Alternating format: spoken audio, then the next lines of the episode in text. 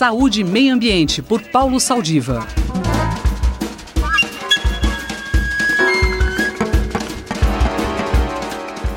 Bom dia, professor Saldiva.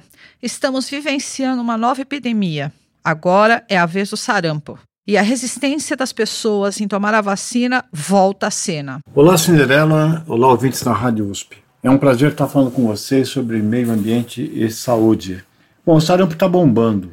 Nós tivemos um aumento expressivo de casos, principalmente entre jovens, é, que são é, aqueles que não tomaram a vacina. Bom, na fase pré-vacina que eu peguei, né, ficava com sarampo e, e, havia até uma prática das mães trazerem nas escolas os filhos, né, que não, já que tinha um caso de sarampo né, na escola, você podia levar até o seu filho para ser contaminado e pegar sarampo mais cedo e resolver o problema. Isso acontecia antes da vacina e, e, e, só que o sarampo não é uma doença desprovida de efeitos. Ele pode, nas formas mais graves, especialmente em crianças desnutridas, ter um comprometimento pulmonar grave, com uma pneumonia viral importante, que predispõe uma, uma, uma outra superinfecção bacteriana, levando à morte.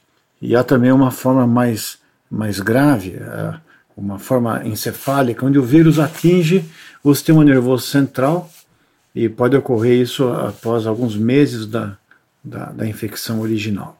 Então, o sarampo, a vacina está aí para impedir essa mortalidade infantil e essas causas de doenças preveníveis por vacina. Onde começa essa onda de notícias falsas contra as vacinas, professor? Aí entra o mundo das fake news, né? Um médico britânico, Wakefield, publica no final dos anos 90 um artigo numa revista chamada Lancet, onde ele imaginava, eh, ele dizia, num estudo grande, multicêntrico, que o, o a vacina tríplice eh, que a gente dá hoje, eh, incluindo o vírus atenuado sarampo, estava associado com autismo. Bom, esse trabalho fajuto, o pessoal percebeu, né, os autores desse estudo multicêntrico começaram a perceber que o, que o processamento dos dados não foi honesto e, e, o, e a, a, revista retira o trabalho dez anos depois. Em 2009, o Wakefield perde a licença de atuar como médico, mas aí o estrago já estava feito. Né? A ideia de que é, as vacinas eram um complô internacional da indústria farmacêutica e que ganhavam de forma inescrupulosa dinheiro, inclusive com os custos de provocar autismo em crianças. Isso, isso prosperou e, e o estrago é, foi muito grande. Então houve um movimento anti-vacinal que hoje resulta nos aumentos de casos de sarampo.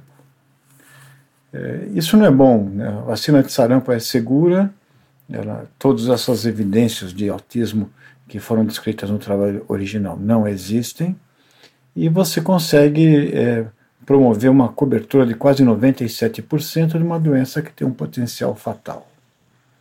Então, é bom se você. Normalmente a vacina é dada no primeiro ano de vida, depois repetida é, três ou quatro anos depois, até, até três ou quatro anos depois. E, e, e adultos até 29 anos é bom que tenham tomado a vacina e o seu reforço, uma vacina inicial e pelo menos um, tem que esperar pelo menos um mês para você fazer a segunda dose, mas pode esperar uns três anos até. E se você não lembra se tomou a vacina ou não, é, é bom tomar. E, e caso você tenha tido a doença daquele tipo mais velho como eu que tive, é, não precisa se preocupar que você está imunizado na vida inteira. Portanto, esse é um exemplo raro onde a gente, depois de muita luta, a comunidade científica produz uma vacina segura e boatos fazem com que a gente ceda esse espaço conseguido pela ciência para dar espaço ao obscurantismo. Temos que mudar esse jogo. Um abraço e até a próxima oportunidade. Eu sou Cinderela Caldeira e conversei com o professor Paulo Saldiva para a Rádio USP. Voltamos na próxima semana.